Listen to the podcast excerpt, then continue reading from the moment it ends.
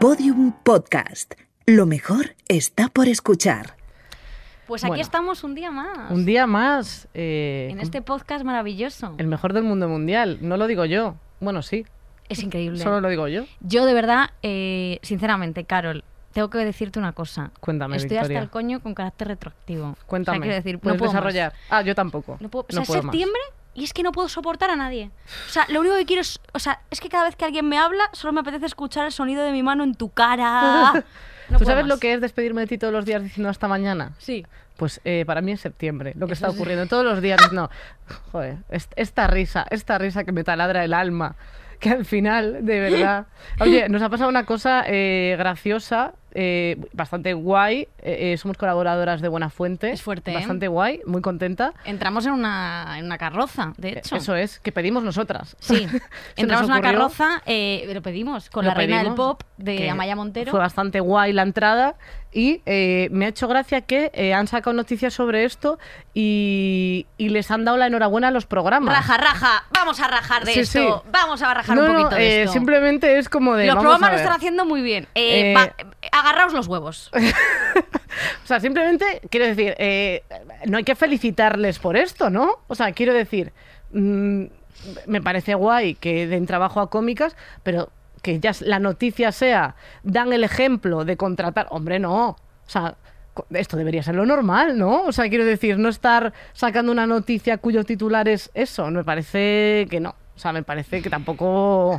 No me parece. Mira, eh, o sea, yo de verdad cuando, cuando he leído eso, me ha dado mucha rabia, tú lo sabes. Sí, yo he tenido ganas de llorar, pero ahora estoy ya. Yo no. Hoy estoy de risas. Hoy estoy, yo también estoy de risas, pero es verdad que me ha dado como ansiedad, en plan que alguien me tenía que hacer el boca a boca, porque es que yo no respondía, ¿eh? te Bueno, lo digo en serio. eh, Un día me vas a tener que hacer el boca a boca. Yo espero ese día estar muerta ya, entonces, por favor. Eh, te lo ¿Y qué tenemos hoy? ¿Qué tenemos, Tenemos que hablar de una cosa muy guay también y es que la gente de Therapy Chat Que son nos majísimos. ha contactado para hablar de lo que ofrecen, porque como sabéis en este programa hemos hablado mucho de salud mental. Que es muy importante. Eso es, también mucha gente nos ha dicho, ya, sí, ir al psicólogo, pero luego cuesta unos euros. Totalmente. Aquí hay una opción que te dan que son sesiones de, de, bueno, de terapia a través de videollamada. Eso es. Lo cual está guay, son 60 minutos, que es lo que suele ser, porque dos horas de terapia creo que hay que aflojar un poquito. 60 minutos, la primera sesión es gratis, que eso está muy bien, Hmm. y pues según en tus necesidades te conducen hacia un lado. Sí, porque tú tienes que otro. meterte en therapychat, no sé qué.com y respondes unas preguntas sobre ti mismo y ahí pues te asignan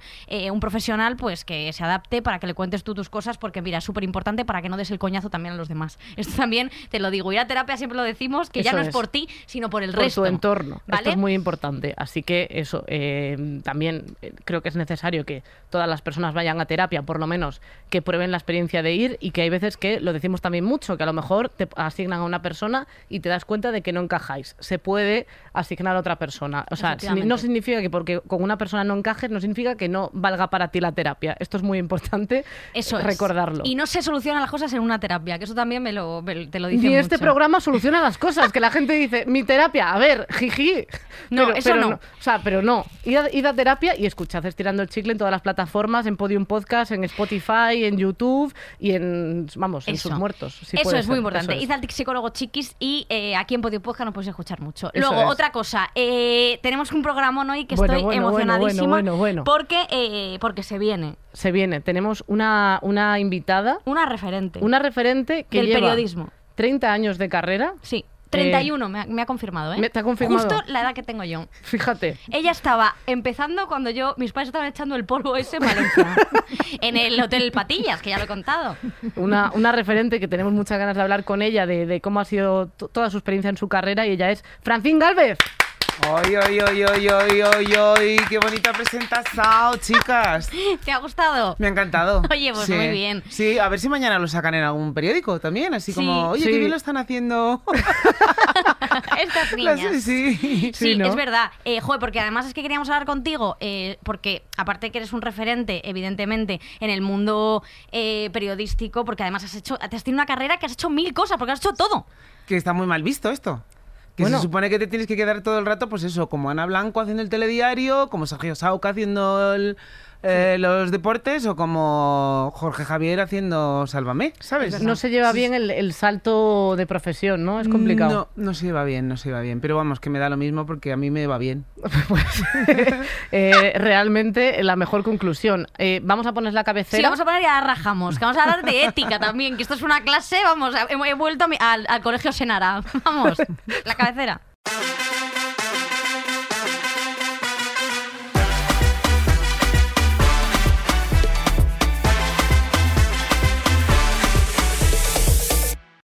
Estirando el chicle, un podcast para pepitillas inquietas. Para pepitillas inquietas, que eso es lo que somos. Qué bochorno. Es Y cierto. aquí una periodista eh, mintiquísima y nosotros hablando de pepitillas. Bueno, pues Oye, no, pero me siento rollo. identificada también, ¿eh? Bueno. ¿Tú, Pepitilla dirías- tú eres una pepitilla inquieta? Sí, Sí. sí.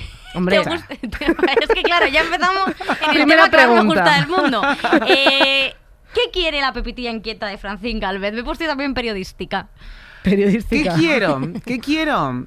Hombre, pues, pues la verdad es que me saldría una cosa como muy Miss, porque en realidad lo que más me gustaría es que existiera la paz mundial. Y que bajasen la luz, si se puede. Eh, por ejemplo, también, Eso es ¿no? pero, pero bueno, como ya con la edad que tengo me he dado cuenta de que mis sueños sueños son, pues me conformo con lo típico de salud, dinero y amor.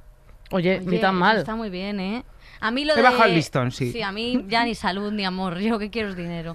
Eh, oye, Ay, Vamos pues me he a- inventado una canción. ¿Ah, sí? Te lo juro. La canto todas las mañanas para traer el dinero. ay, por- Eh, cántala por- ahora mismo. ya, ¿Sí? ya mismo, por favor.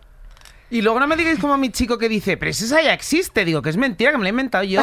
Y es, yo quiero dinero, dinero, dinero, dinero.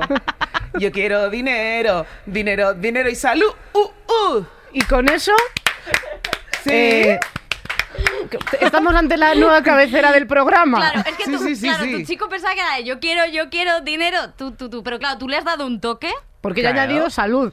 Claro, Ahora, claro, el porque yo amor. pensé, imagínate que me, me, me, me- caen ahí los petrodólares, me toca el, el euro millón ese de los 40 millones de euros, que siempre dices, ¿a quién le ha tocado? Pues me ha tocado a mí, que me callo, porque por supuesto no pienso que, que decírselo a nadie para que luego me pidan, pero y luego, pues yo qué sé, me empiezan los achaques, pues entonces menuda gracia, no, No, mola. claro, hombre, te toca Totalmente. 40 millones Quiero con, con salud para disfrutarlos a tope. Eso Hombre, es. Claro que sí. Y digo yo, eh, con, con toda tu carrera no eres ya millonaria, pero esto cómo va, cómo puede Que ser. Uh, va, que va, que va, porque pre- precisamente, porque, o sea, yo lo llevo bien, pero si no estás todo el rato en un sitio trabajando, mm, es difícil que hagas Es dinero, complicado. porque, claro, esos eh, uncomfortable silences laborales que te Claro. dejan ahí como en tierra de nadie sin cobrar, porque como encima eres autónomo, pues no tienes el paro y estas cosas, pues hacen que, bueno, pues ah, no me quejo. Porque debajo de un puente todavía no estoy, pero vamos, mm, yo quiero dinero. Total, total- totalmente. O sea, es que además es verdad lo que comenta de, es que al final no dejamos de ser autónomas, ¿eh? O sea, que es como de, claro, te va bien, pero a la vez dices, ya, pero hay que guardar por, Y por, por los malos momentos, por si acaso. claro, sí, sí. Yo la verdad que creo que lo, lo- o sea, lo mejor es eh, echarse a alguien que, que te quiera mucho y que esté forrado. Joder, o es que, forrada. eh, Sois la misma Bueno, persona, es Victoria y. Francín. Por fin, por fin una invitada que habla de verdad sobre las cosas. Tanta gilipollas y tanta tontería, Claro. hombre. Yo a mis amigas artistas se lo digo siempre. Digo, a ver, pero ¿por qué os creéis que antiguamente tenían todas las vedetes a esos caballeros que les regalaban brillantes? O sea, flores y véalo, brillantes. Es.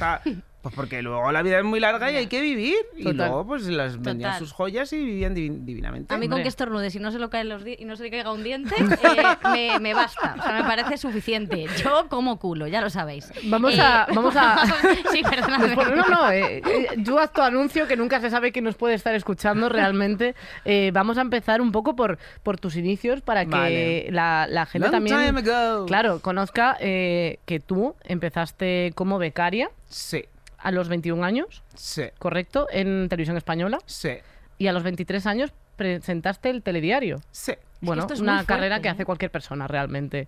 ¿Pero Eh, cómo fue eso? ¿Tan Pues pronto? mira, solamente te puedo decir que a mí cuando me llamó el director de informativos, que en esa época era Ramón Colom, eh, que además me lo había eh, avisado un amigo que, a quien le había pedido mi teléfono, yo pensé que era la típica broma. De hecho, lo vi escrito en eh, La Vanguardia, en el periódico de La Vanguardia, y a pesar de verlo impreso, eh, mi idea fue, va, de, en Cataluña, o sea, que en aquella época ya también era Polonia, pues era que ellos celebran el Día de los Santos Inocentes en otro día diferente, que es hoy.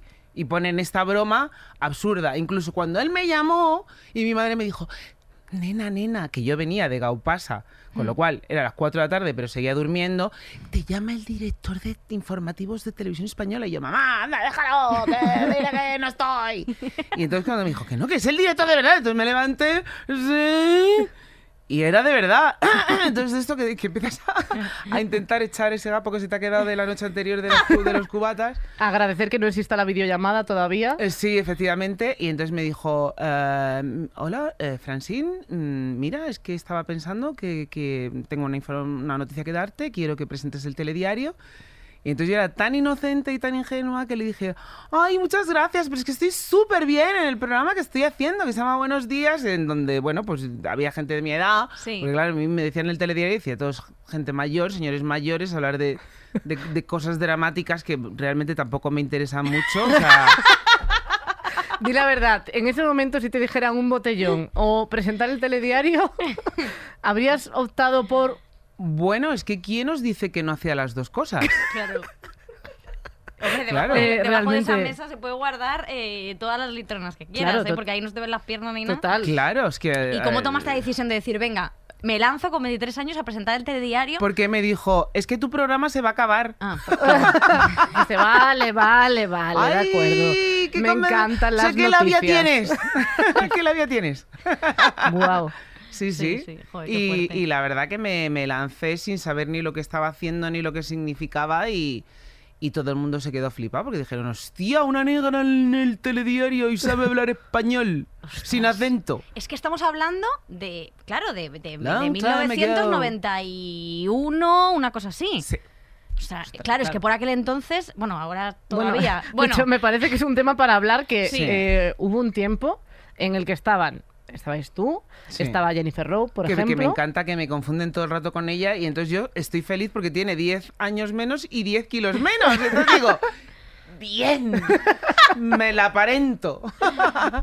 pues Pero sí. había, estaba ella, estaba, que estaba en música sí, Sí. estaba Jimmy Castro en. Club Sí, Disney. sí. Y es, bueno, estaba Lucrecia también, Sí, que creo que ya llegó un poquito más tarde, pero había un momento en el que había Color. color, Diversidad. eh, diversidad. Sí.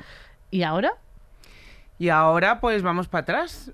No sé, llegó Donald Trump, no sé, en fin, quiero decir que Boris eh, Johnson, en fin, pues estamos para atrás. Es que esto de la historia es así. Es la humanidad da tres pasos para adelante y siete para atrás.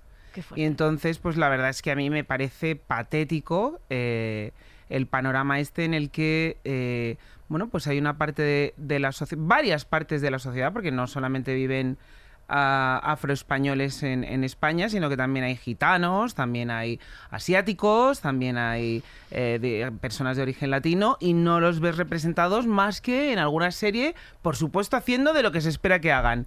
Que si eres negra tienes que ser puta, Bueno, o es limpiadora. Sí, eso, de eso hablaba Sari Vivan Has en, hablado, en un Sari. monólogo. Eh, Una si eres, claro, guay. claro, es que es como realmente muy lamentable. Es muy fuerte. Yo llevo Y- bastante tiempo hablando de estos temas, pero vamos, no me hacen ni puñetero caso.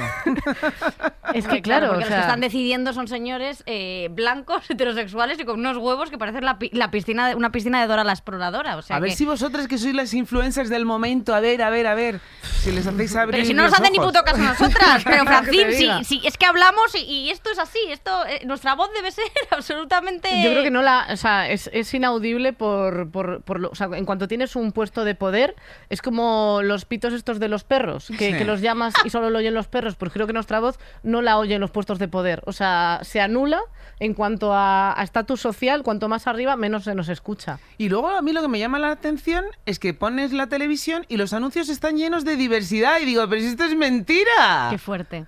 Ya. En los anuncios sí. Hmm. Solo en los spots. Que digo, bueno, pues a ver, a lo mejor es una premonición y ya después de que vemos en los anuncios que los negros también sabemos conducir coches caros. Es un poco fuerte, ¿no? claro, es muy fuerte, es, Es muy tremendo. fuerte, es tremendo. Es sí, tremendo. sí, ¿Y sí, cómo sí. viviste tú eso, lo que, lo que has comentado, siendo una mujer, bueno, para empezar, siendo una mujer ya Sí. es tremendo Sí. en televisión, siendo una mujer encima negra, Sí. o sea, ¿cómo Y vives? joven. Y joven. O sea, ¿cómo, cómo fue empezar? O sea, ¿qué, que- ¿a qué cosas te Es enfrentaste? que no sé, la verdad que no me enfrenté a nada porque es que realmente como que yo paso bastante del mundo exterior eh, que no tiene que ver con mi gente. Con mis padres, mi familia y mis amigos que son los mismos. O sea, voy acrecentando porque yo siempre he pensado que tenía los suficientes amigos y digo, ya no quiero más amigos. Y luego llego y pues, pues como que, que- que me cae bien la gente y vamos, que, al final voy acumulando amigos y amigos, ¿no? Y esos son los que de verdad me importan.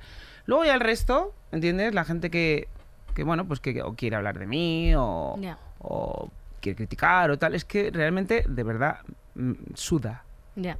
Es que además es verdad que en ese momento no existían las redes sociales, pero sí que la prensa también era bastante agresiva en, en ocasiones, ¿no? O sea, por ejemplo, lo vimos con, con todo el tema de Rocito, se vio cómo, se, cómo lo trataba la prensa del corazón, la prensa escrita, que podían decir titulares como, bueno, Belén Esteban puta, o sea, decían eso y eso era portada y sin ningún problema de contrastar absolutamente nada. Entonces, Pero bueno, yo creo que eso lo hacía solamente Rodríguez y no digo la- el segundo apellido. Sí, que- que a es veces lo vas a invocar. No, no, que es gafe.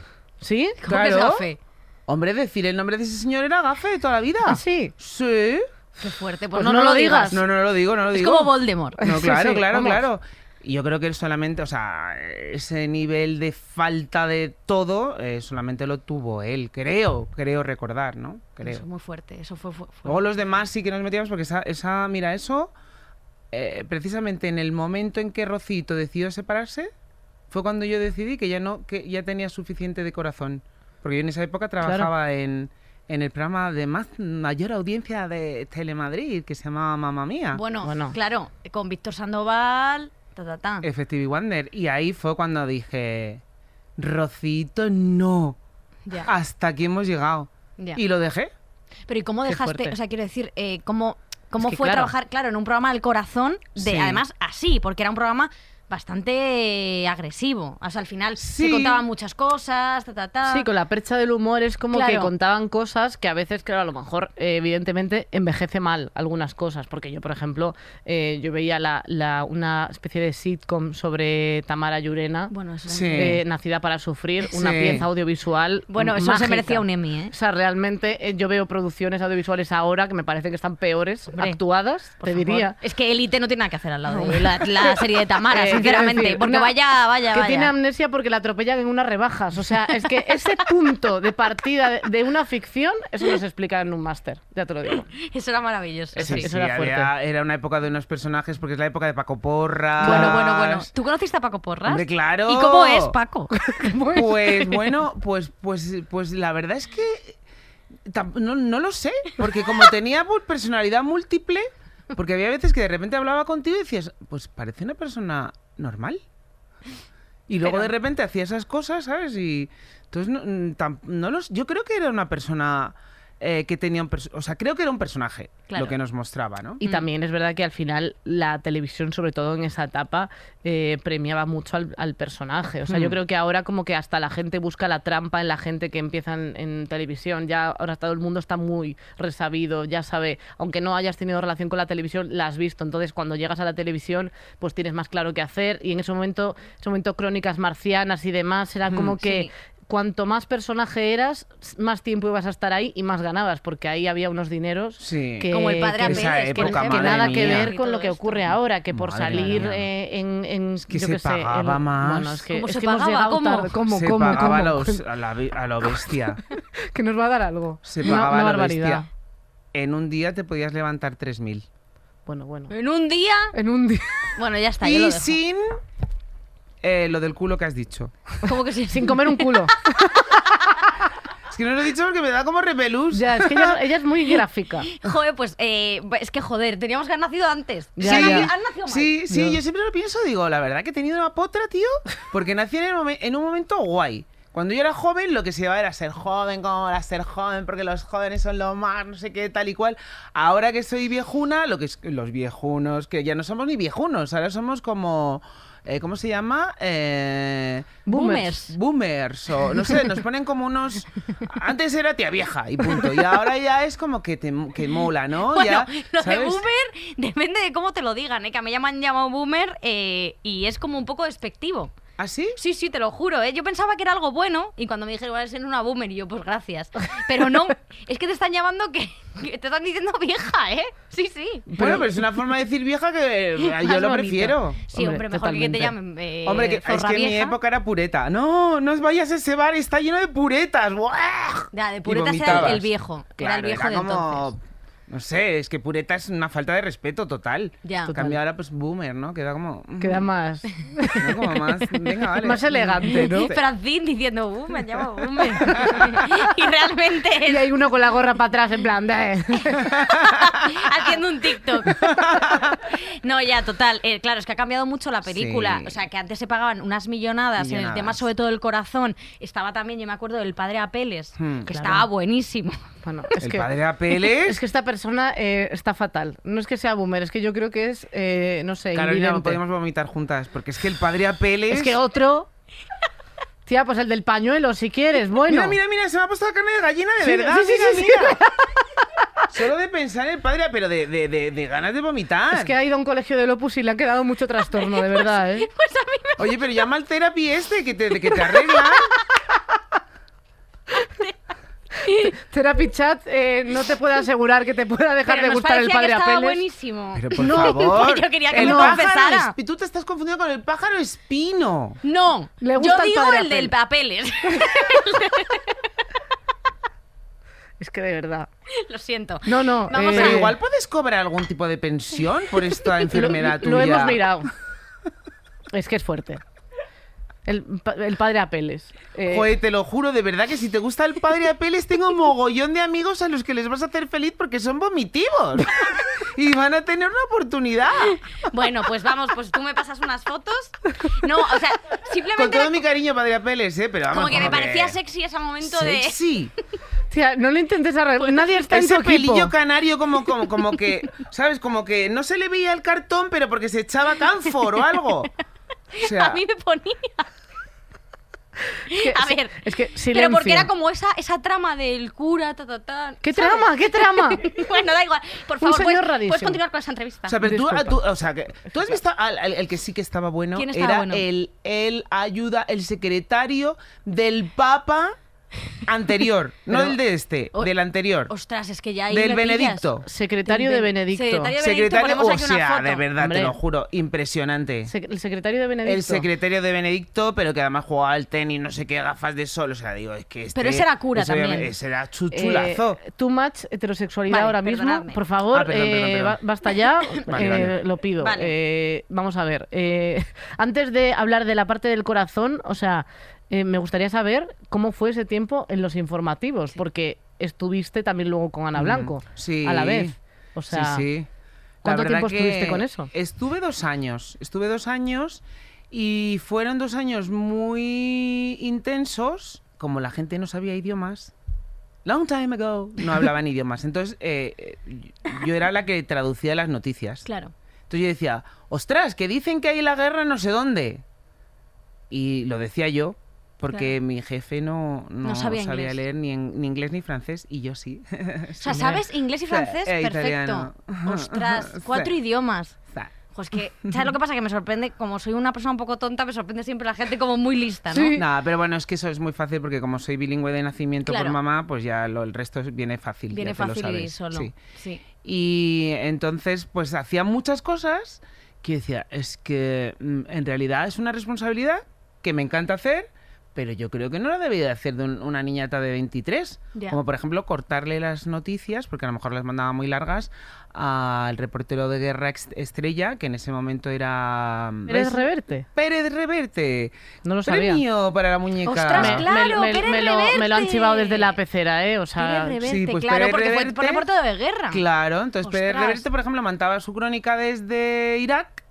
Y entonces decían, venga, Francine, vete a cortar, que está muy larga, vete a cortar la pieza de Pérez Reverte. Y entonces Que Pérez y- Reverte da chapas, que va, por Bueno, favor. Pero es que encima, claro, en el telediario mm, ninguna noticia duraba más de un minuto y medio. A lo mejor él mandaba un minuto 45. Y Claro. entonces yo tenía que, que cortar Porque 15 dec- segundos. Decirle a él que mandase un minuto y medio no se contemplaba. O sea, quiero decir, para que no la cortes tú, la puede cortar él con sus cojones. Quiero decir, Sí, Me imagino que sí, me imagino que sí, pero bueno, yo lo, lo hacía y decía, ¿y ahora qué hago? Venga, venga. Y decía, pues ahora cojo y voy a decir que voy a hacer que diga, me cago en el rey. Pero lo pensaba, nunca hice nada de esto, porque luego, claro, imagínate. Es que, es que Me salía el gremlin, me salía el gremlin, Eh, pero Francín, luego era buena. máquina del tiempo. Si Vamos hubieses dicho, si hubieses dicho que Pérez Reverte dijese me cago en el rey, no existiría la puta tabla de Flandes, el alatrista y toda la polémica. Es que no la tendríamos en Twitter. No, vamos a atrasar el tiempo. Vamos, lo de alguien mata una mosca, a eso es. Y se habría cambiado todo. Francín tuvo el poder. Sí, sí, pero claro, luego nunca me atreví. O por ejemplo, me dejaban en el, como luego hacíamos un telediario de la noche, que era un boletín que, que lo hacía yo, o sea, que hacía, yo lo escribía y yo lo decía sola. Y entonces decía, ahora voy a decir eh, Coca-Cola mata. que era el, el mayor anunciante que había en televisión española, ¿no? Se me ocurría cualquier barbaridad que, claro, luego no hacía porque luego era responsable, pero por dentro yo decía, Hombre, claro, es que era- "Tengo el es que era- poder". Tenías Pero- 23 años. Sí, claro. tenía 23 años y me dejaban sola ahí como, venga, vamos a fiarnos de esta. Que yo decía, ¿pero por qué? No lo entiendo, si puedo estar loca. Ya. O sea, Que lo estaba que en realidad, Realmente por tus pensamientos era como para reflexionar, ¿eh? Pero, pero, eh, una cosa que me sorprende y que me doy cuenta a veces es que cuando pensamos a veces que nos dan libertad, creo que es porque pasan de nosotras. O sea, yo muchas veces Claro. digo, nos han dado libertad y luego en realidad lo pienso y digo, simplemente que Ya han sudado. que como lo estás haciendo, de- lo dejan hacer, cuando en realidad, o sea, yo no sé cómo funciona eh, internamente un telediario, pero entiendo que también al ser eh, presentadora no tendrías que hacer tantas labores de... Claro, esa lo que parte. pasa es que yo era, Claro. yo era, sobre todo, periodista. ¿Sabes? De esto de, soy periodista. Lo sentías muy dentro. Soy periodista y entonces tú no me vas a escribir porque yo no soy un busto parlante y lo escribo yo, ¿sabes? Eh, como Sí, sí, sí. defiendo mis derechos. Entonces di muchísimo la plasta. Entonces era típica, o sea, era bastante repelente. Porque yo entré en televisión española por una beca y entonces no solo me, me tocó en la beca estar en, en un- en un telediario que había en la 2, en el primer telediario que se, que se hizo en la 2, se llamaba la, de la 2 Noticias, pero luego los fines de semana luego me pedí ir a Parlamento. O sea, Claro. era insoportable. O sea, era la típica niña TDA, que en esa época no existía, pero que además me, me encantaba mi profesión y estaba todo el día a ver qué puedo hacer, qué puedo hacer y qué puedo aprender y qué puedo y esto y lo otro y no sé qué. O sea, era un poco polvorilla, sí, la verdad. O sea, que estás todo el día trabajando realmente. Sí, pero es que mi trabajo me parece tan divertido pues como el Claro, vuestro. claro. ¿Sabes? Claro. Que lo haría eternamente. Y creo que uno de los problemas que ahora tiene la profesión es tantas veces que todos los profesionales hemos dicho, si supieran que lo haríamos gratis, y entonces alguien lo ha debido escuchar y decir, pues os jodéis, lo hacéis Ahora gratis. Lo hacéis gratis. Porque así está el periodismo que está fatal. Sí, está, muy está mal. tremendo. Está muy mal y a mí sobre todo lo que más mm, pena me da es que en realidad eh, yo creo que el periodismo ha muerto. O sea, me encanta que, que salgáis personas como vosotras que demuestran que ya no hace falta ser periodista, que la información ya no está en el periodismo, porque es que eh, no les pagan a los chavales, son becarios, no hay fuentes, no salen a la calle, todo es periodismo de mesa. Todos son fake news también. Todos son fake news. eh. No sé, ¿sabes? cómo? Sí. Me da mucha pena porque en realidad me encanta esta profesión. Quiero decir que de verdad que yo te lo juro por Dios que cuando me metí en primero de periodismo pensé, coño, quiero cambiar el mundo y yo creo que contándole a la gente cómo es, voy a poner mi granito de arena para que para que la gente, bueno, pues entre todos hagamos algo un poco que mole un poco más. Pero luego ya, pues lógicamente me vendí, porque ya vi que mentira. Pues digo, pues entonces ya mm, yo quiero dinero. Pues yo Pero es, es fuerte porque ese proceso que cuentas le, le pasa a mucha gente, o sea, y que realmente eh, dentro de tu trabajo como que tienes tus, tus olas de ilusión y que van para arriba y para abajo. O sea, por ejemplo, quiero decir, yo, o sea, desde que soy súper pequeña me he querido dedicar a, a- a lo que hago ahora.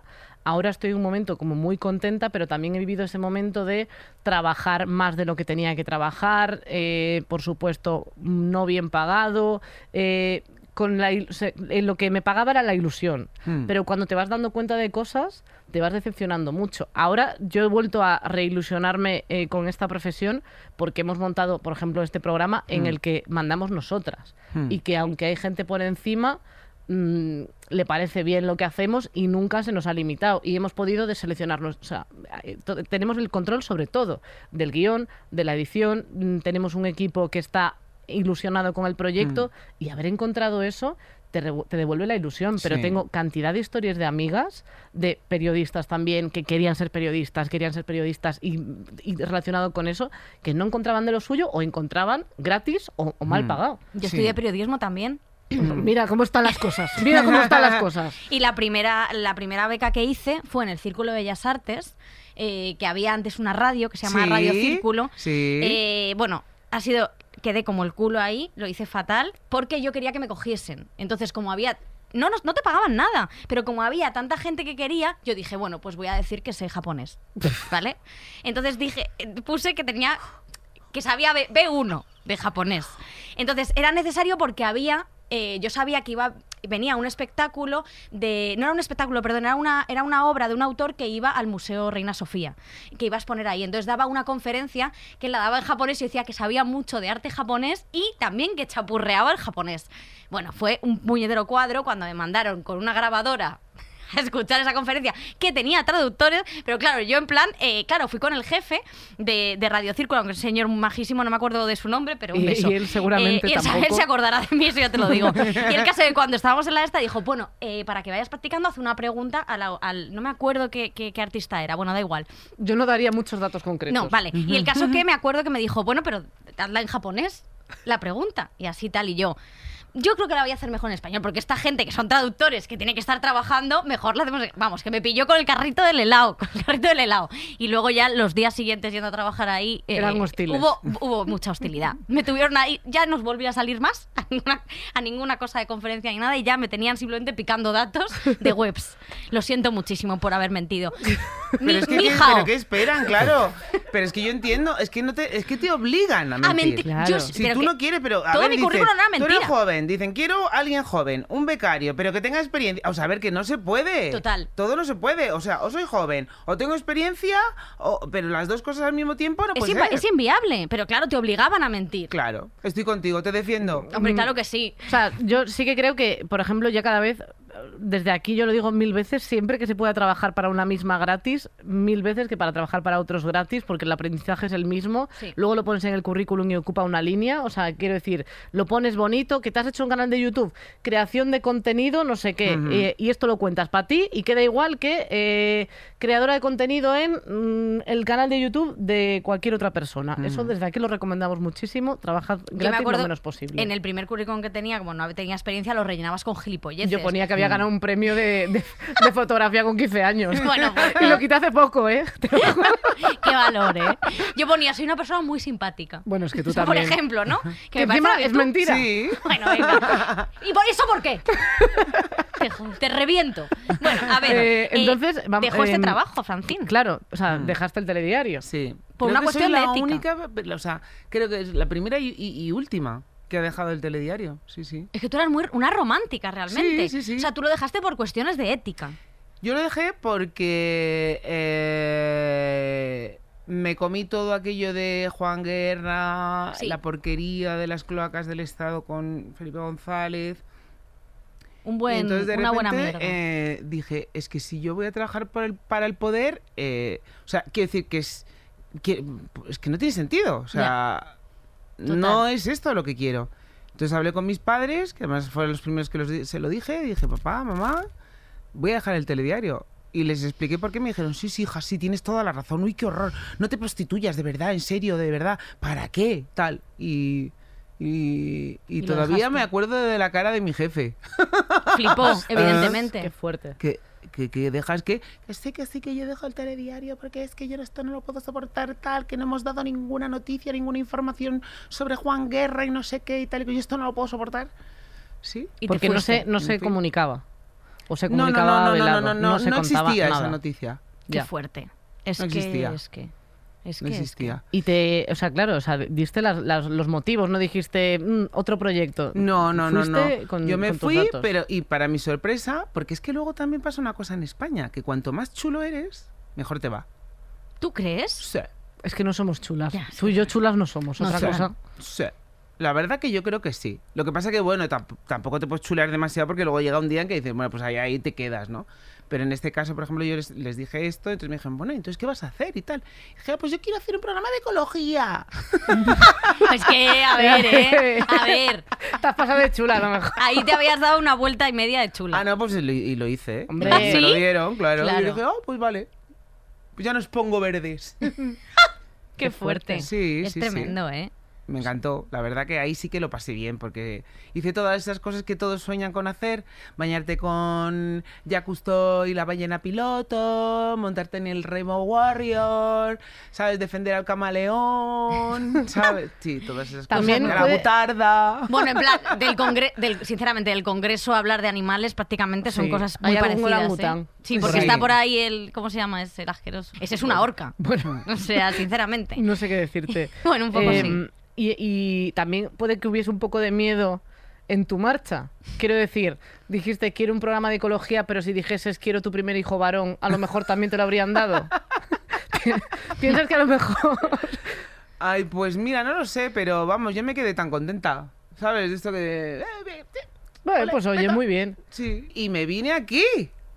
Me vine a Canal Plus, aquí a, a, pues a la planta de arriba, que Sí. era cuando estaba Canal Plus, porque no sé por fuerte. qué tuve la suerte de que alguien pensó que, bueno, esa tarada igual nos viene bien aquí. Claro. y, y entonces de aquí estuve un par de años en Canal Plus aprendiendo, además fueron unos años maravillosos porque realmente creo que el buen gusto audiovisual que tengo se lo debo a esta casa, Ujú. porque era la época en la que lo que más molaba en el mundo era trabajar en Canal Plus. Total. Ya. Jo, es que El molaba momento mucho. de sí. el- las noticias del guiñol. Sí, sí, sí. De hecho, íbamos an- caminando como cuatro o cinco palmos por encima del, del- del suelo porque éramos tan guays. Yo ¿sabes? estoy deseando mirar a la gente por encima del hombro. la Total, pero Todavía no puedo. No te lo juro, éramos Ah, súper guays. Súper, súper. Y además esa cosa de decir, aquí no hace falta que trabajes para que lo entienda tu abuela. Aquí con que lo entendamos los inteligentes. Guau. Joder, madre me mía. me encantaría eso, pero es que además la, expresión de para que lo entienda tu abuela, hay tanta gente que te tira cualquier tipo de discurso en para que lo entienda tu abuela. Bueno, eh, mi abuela no es gilipollas, o sea, quiero decir, tiene 83 años y le puedes explicar las cosas sin que fuera gilipollas, o sea, y, y aún ahora muchas veces te siguen dando esa pauta. Sí, sí. Es fuerte. Sí. Me gusta lo de para la gente inteligente, en plan, Sí, no, ya no, está. la y verdad si no es aprendí muchísimo, además una gente divina, no, muy bien, muy bien, o sea, des- después de pasar de la televisión pública con esa cosa de que no podías darle al play, aquí el que lo podías hacer todo, podías proponer todo, sabes, de repente hacíamos entrevistas en cine. ¿Sabes? Mientras que en, en- en televisión española de repente tenía la cinta un drop y salía ahí con el drop y daba todo igual porque a la gente le importaba todo un rábano y aquí era todo como súper exquisito, o sea, me encantó, ¿sabes? Fue como Yin y Yang, ¿no? Sí. Maravilloso. Y de aquí ya fue donde me contrataron en Telemadrid, que empecé en Madrid Directo, reportera a tope, calle, porque claro, yo todo esto muy bien, pero no me dejaban salir a la calle. Claro. Me tenían como en la jaula de oro. Y dije, yo quiero salir a la calle. ¡Quiero Y saliste. a la calle! Solamente salí a la calle a, emborracharme. Y yo decía, pero también a trabajar. Claro, es compatible. Sí, claro. ¿no? Sí, sí, sí. Y, y la verdad que la primera vez, claro, yo venía de la élite maravillosa que habíamos estado en Gran Vía y luego, por supuesto, en Torre Picasso, o sea, ya como ¡oh! Lo más de lo más. Sí. Y de repente llegué a Teleruanda, Burundi, porque es que Telemadrid era como que estaba ahí apiñado eh, en F que ni siquiera tenías una mesa para ti, o sea, tenías Claro. que compartir una mesa entre dos. Entonces yo llegué allí y le dije a Elena Sánchez, que la tenga su gloria, que murió la pobrecita, eh, maravillosa y adorable, que fue la directora y creadora y fantástica eh, idea que tuvo de 4, del Canal 4, eh, y se lo dijo en su cara, le dije, pero esto es Teleruanda Burundi. ¿Dónde está mi agua Fiji? Y me miró y se partió la caja. Y dije, venga, amigas, ¿ves? Si es que soy fácil. Realmente Me ríe en una broma y ya.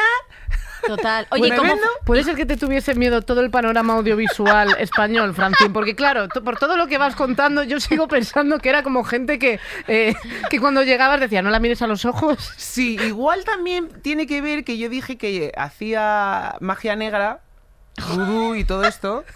Y la gente no está acostumbrada a ver a negras y dice, a lo mejor es verdad, no vaya a ser.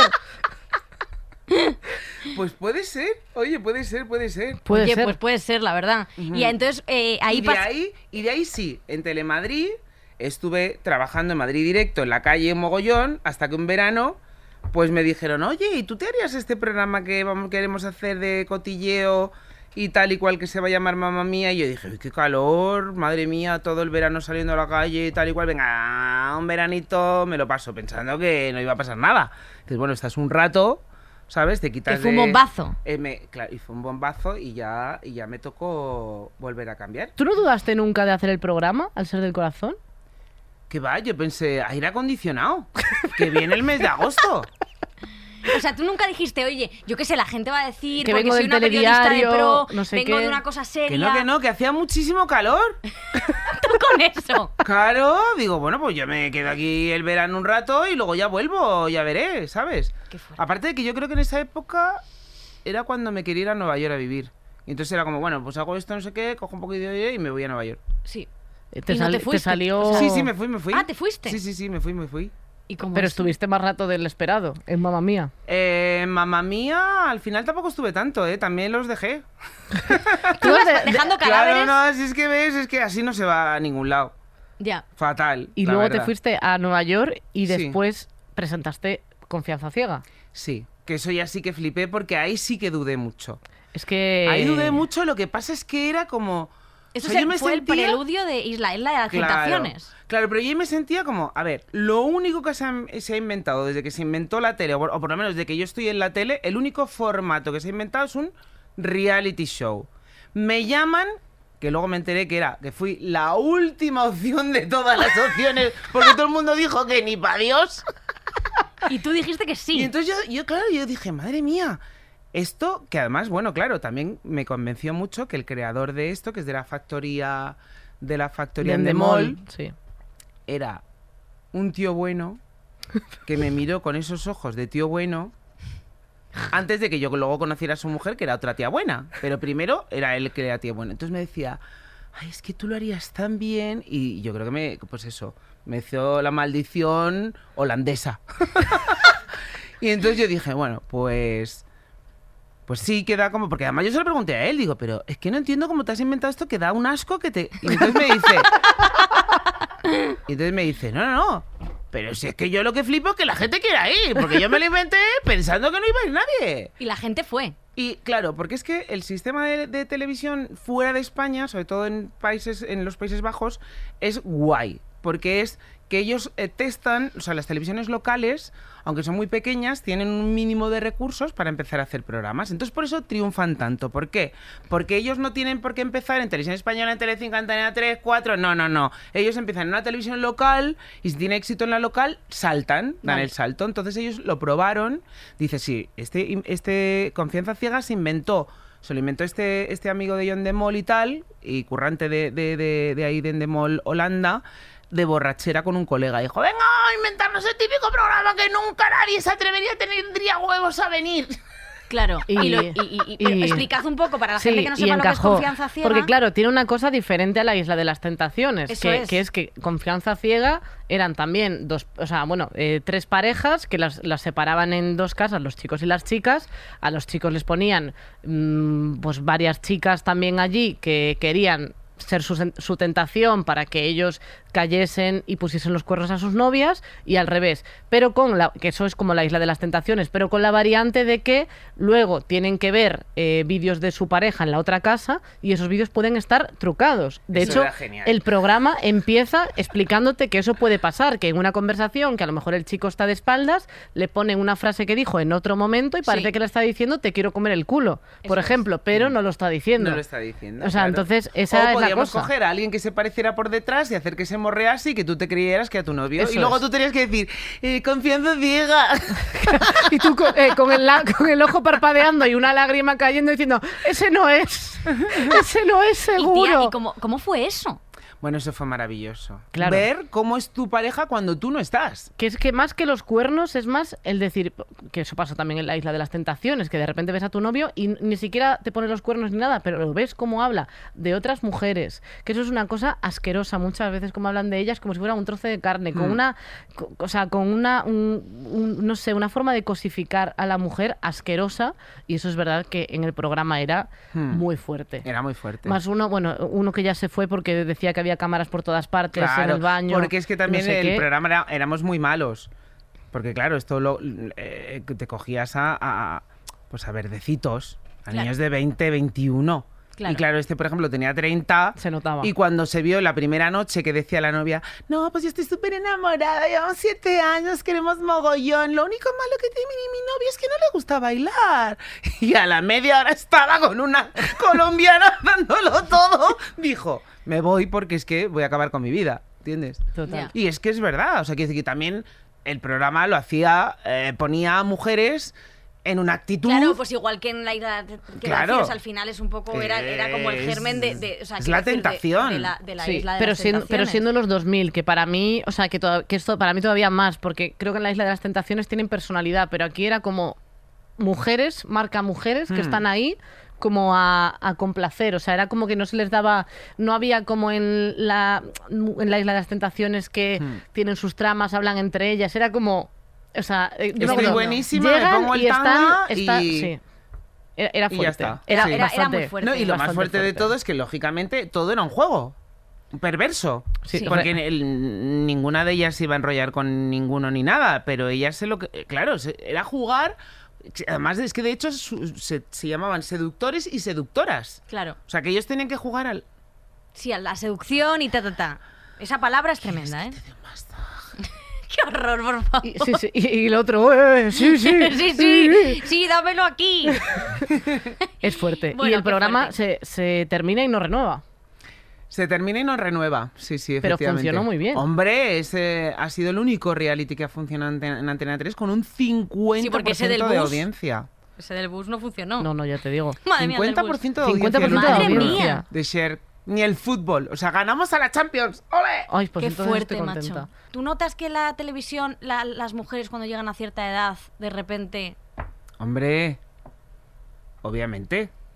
O sea, la tía buena de España, eh, que es eh, que era, o sigue siendo también, ¿no? Pero que era eh, Paula Vázquez, Sí, llegó a una edad y se la cargaron y nunca más. ya. Es verdad. Total. Entonces, eh, sí que es verdad que hay otra liga más, más, más periodística, por decirlo de alguna manera, que en el periodismo, pues sí que, pues oye, pues ya las vemos, ¿no? Ahí está incluso todavía María Teresa Campos, ¿no? Mm. Pero sí que es verdad que en líneas generales eh, tiendes a, a pasar, eh, bueno, pues como en el resto de la sociedad, ¿no? Sí, como claro. más desapercibida, sí. Claro. Pero realmente, claro, estamos hablando de, pues eso, por ejemplo, el, el ejemplo de Paula Vázquez, de, de un paso del tiempo, que, quiero decir que a lo mejor María Teresa Campos, que hasta hace nada presentaba un programa, a lo mejor ahora no está preparada Hmm. físicamente, mentalmente, es una paliza presentar un programa. Eh, pero te estamos hablando de, de llegar a los 40 o a los 50, que, Sí, sí, que no es una edad en, las que, en, la, en la que ya se te anule, eh, o sea, ni siquiera físicamente se nota. Me refiero físicamente en cuanto a agilidad, Mm. o sea, que no has perdido. Nada, no has eh, perdido nada y no- de hecho no estás mucho más divina, ¿no? Y con más experiencia. Sí, pero bueno, llega otra con las piernas más tersas, digo yo, no lo sé. Yo es que no tomo esas decisiones, me parece completamente absurdo, pero es lo que sucede, ¿no? Que hay un montón de mujeres que de- en determinada edad pues hemos desaparecido de, de las parrillas mientras ves a mogollón de tíos que, que tienen más años que la tos y ahí siguen, ¿no? Bueno, es que que me eso- parece bien, yo A no quiero no. que les quiten, pero no quiero que quiten tampoco a las mujeres, ¿no? Es fuerte. Pero esto cómo se vive, quiero decir, al final es que te cabreas, Pues prendes, claro que te prendes una oficina te aleatoria. cabreas, te cabreas, eh, lo comentas, intentas hacerlo público, Claro. intentas eh, que se luche contra ello, pero realmente es mm, muy difícil, ¿no? Es muy difícil porque es una inercia y, y como pasa en toda la sociedad, pues yo creo que, ¿sabes? Que yo creo que pasa en, eso en todos los estadios de la sociedad, ¿no? Que la mujer a partir de una edad queda como invisible. Es que es increíble, ¿eh? Es como, claro, al final tu carrera es más corta que la de ellos por... Claro, claro. A mí me encanta, eh, pues como pasa en Argentina, que está Mirta Legrand, que ha iniciado su... No sé, es que no sé cuán- qué temporada decirte que, que empieza, porque ha cumplido 93 años, ha estado todo el año pasado sin trabajar por el COVID, pero Mirta Legrand, la grandísima Mirta Legrand, ha vuelto a la televisión argentina a hacer un programa mm, de entrevistas fantásticas y, y tan pichi, ¿sabes cómo te quiero decir? Una mujer con 93 años, divina, Claro. Hombre, es Y- que es absurdo. y ¿Tú has tenido muchas exigencias por tu físico en televisión? Muchísimo, ¿Qué, te han- muchísimo. qué es lo más fuerte que te han dicho? Eh, adelgaza. Esto es muy típico tópico. Adelgaza. O sea, no te lo dicen así tan claramente. No a la cara, claro. Aunque Carmen Alcaide me confesó que a ella sí se lo habían dicho en la cara. Buah. Qué fuerte, qué fuerte. Es que Carmen también habrá vivido lo suyo. Hmm, ¿Sabes? Sí que se lo han dicho en su cara. Qué fuerte. Pero eh, sí que es verdad que notas que cuando pierdes peso te llaman para más cosas que cuando estás un poquito más fondoncilla. Es Ostras. fuerte, ¿eh? Sí. Sobre Esto todo por lo que estabas comentando de que al final no te invalida para poder presentar un programa, en No. la parte del físico. O sea, nada, nada, todo lo contrario. Quiero decir que es que, eh, eh, por lo menos en, en los hombres, y debería de ser igual en las mujeres, ¿no? No, hombre, claro. es que como te tengas que poner a pedir que adelgacen algunos, eh, eh, O sea, hay vamos, papada que se pongan en fila. Que, que es lo que dice, que realmente es como de si yo no quiero que estéis todos delgados, si yo soy muy fan de, de tener papada, el problema es que, claro, Claro. eh, solo en nosotras se nos mide de esta manera. Sí, claro, es un doble rasero interesante. ¿no? Claro, sí, pero sí que pasa, sí que pasa. Claro. Y que opinen sobre... O sea, que te digan algo así, ¿no? En Sí, plan, sí, oye, sí. eh, pues es como, pero es como mandarles, o sea, es como que te dan ganas de mandarles a tomar por saco, quiero decir, o sea, porque en qué momento una persona opina de eso. Porque cuando tú Pues recibes en eso... cuanto es tu jefe, Claro. Mm, Y, co- y porque claro, es que eso- yo no sé si eh, también pasa que al final a veces te pilla un comentario un momento en el que tampoco tienes herramientas para responderlo. O sea, que hay un momento en el que dices, me tengo que callar o n- no te esperabas esta respuesta y a lo mejor ahora sí que sabría, o sea, no, no te habrías quedado callada o... Es que en realidad como lo que estamos, o sea, es que es muy serio de lo que estamos hablando, porque es que estamos hablando que tu puesto de trabajo puede depender de ello, entonces normalmente es tu puesto de trabajo, entonces a menos de que te hayan eh, hecho algo que tú te quieras ir, pues, pues, eh, pues, pues adelgazas. Claro. Ya. Y, al fin- y lo haces. ¿sabes? Sí, sí, sí. Sí, luego mucho con el rollo del estilismo de, ay, es que como eh, en los showrooms no hay más talla, Bueno, esto es impresionante. ¿sabes? Esto es impresionante. Esto O sea, mucho a utilizan a, a los estilistas para Sí, decirte Como que... excusa. Sí. Pero Claro. sí- existe la, o sea, la 42 existe, ¿eh? quiero decir que vas a las tiendas y la ves Sí, pero perfectamente. en el showroom no. Ya. Claro. Y cuando te visten de showroom, pues... Pero es que no, es- no puede ser normal que no exista una talla más en el showroom o en el Ya. showroom o donde sea. O sea, quiero decir, que se construya. O sea, Ya. está. O sea, que quiero decir, cojan que dos se haga. pequeñas y hagan una grande, no Hombre, puede ser tan pues ya difícil está, unes realmente. dos pantalones o lo que sea, no me jodas, es que me parece... ah, esto me ha pasado, o sea, a mí me pasó. Bueno, eh, me ha nos- pasado, en un, nos ha me pasó en pasado. un programa que me dijeron que pusiese una faja. Esto es sí, fuerte. Es verdad. Sí. Y es como, pero que yo vengo aquí de cómica, que yo no vengo aquí de... que no estoy buena, ¿sabes? O sea, que me da igual, que Da me igual. detengan, soy una mentirosa, eh, malvada y peligrosa. Pero es verdad que, pero es verdad que, joder, me lo dijeron y, y- y- y fue... Y en ese momento te quedas...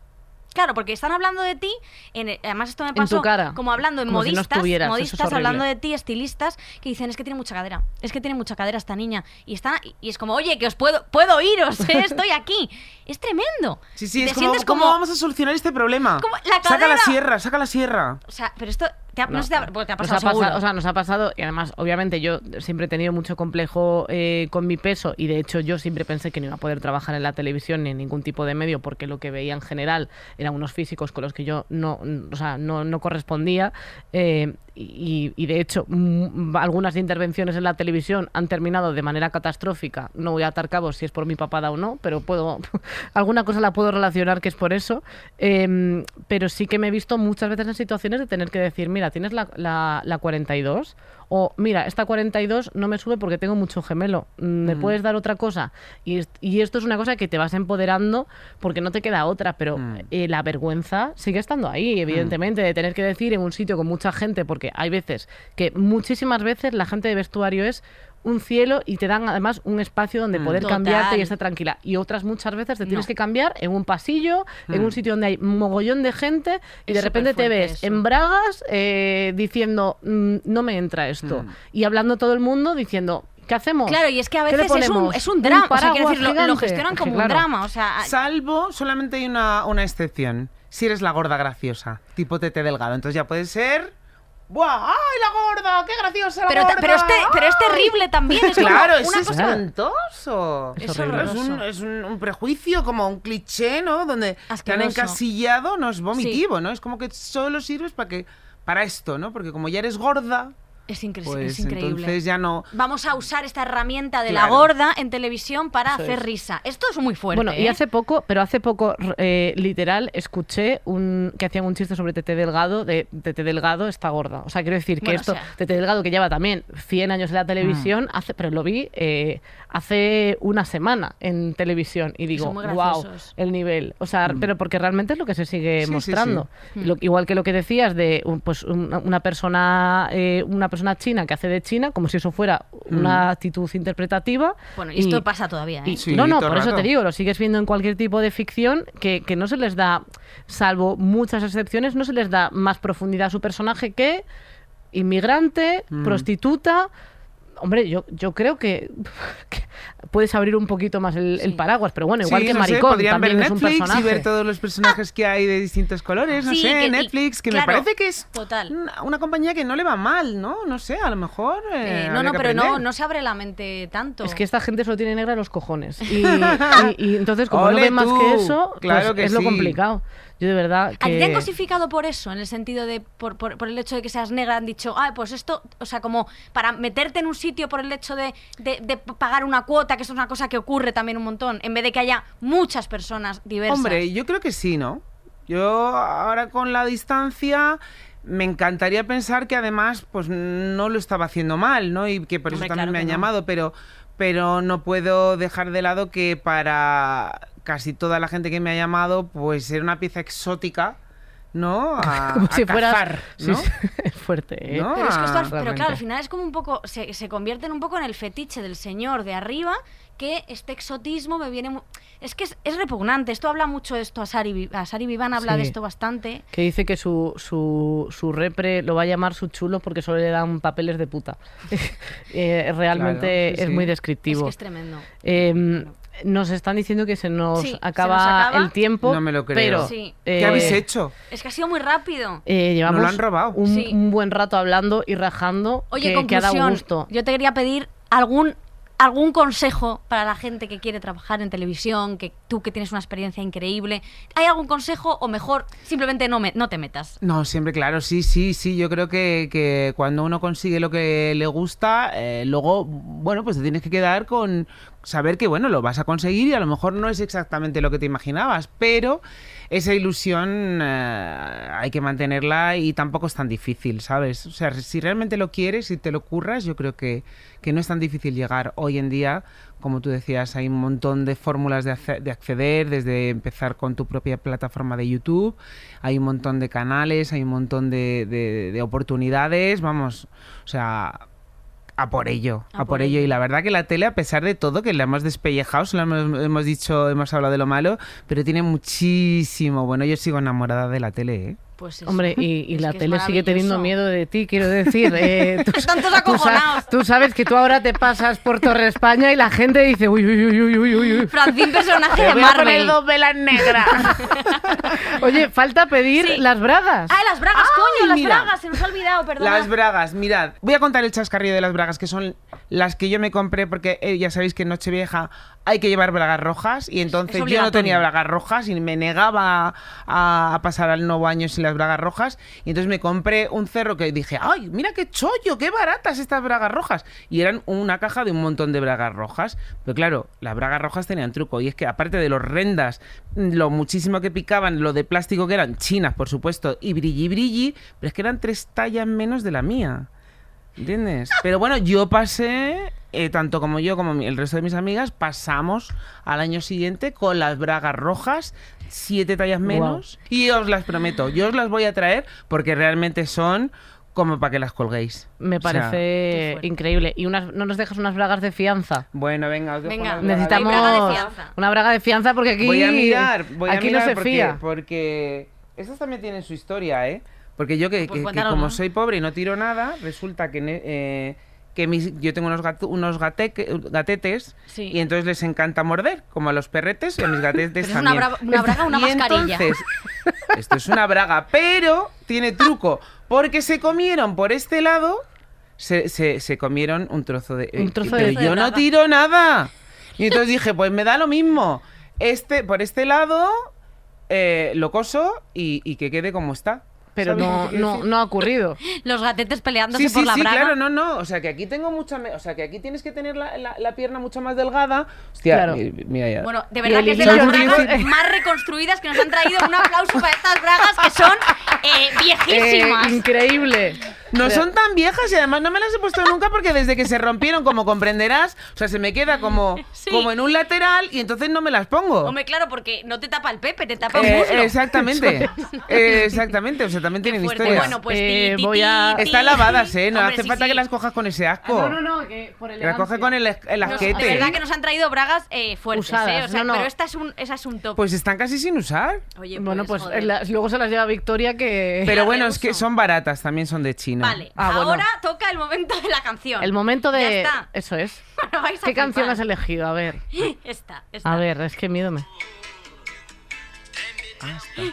Madre mía. Es que... Está Que mona. ahora viene, ahora viene una, dos y tres. La cu... No. No. Joder, Vicky. Joder, Joder, esperad. macho.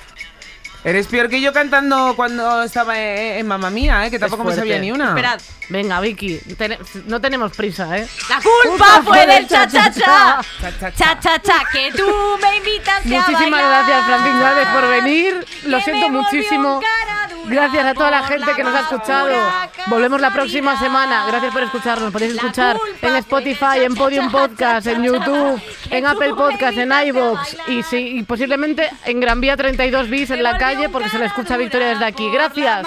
Adiós, hijos de puta.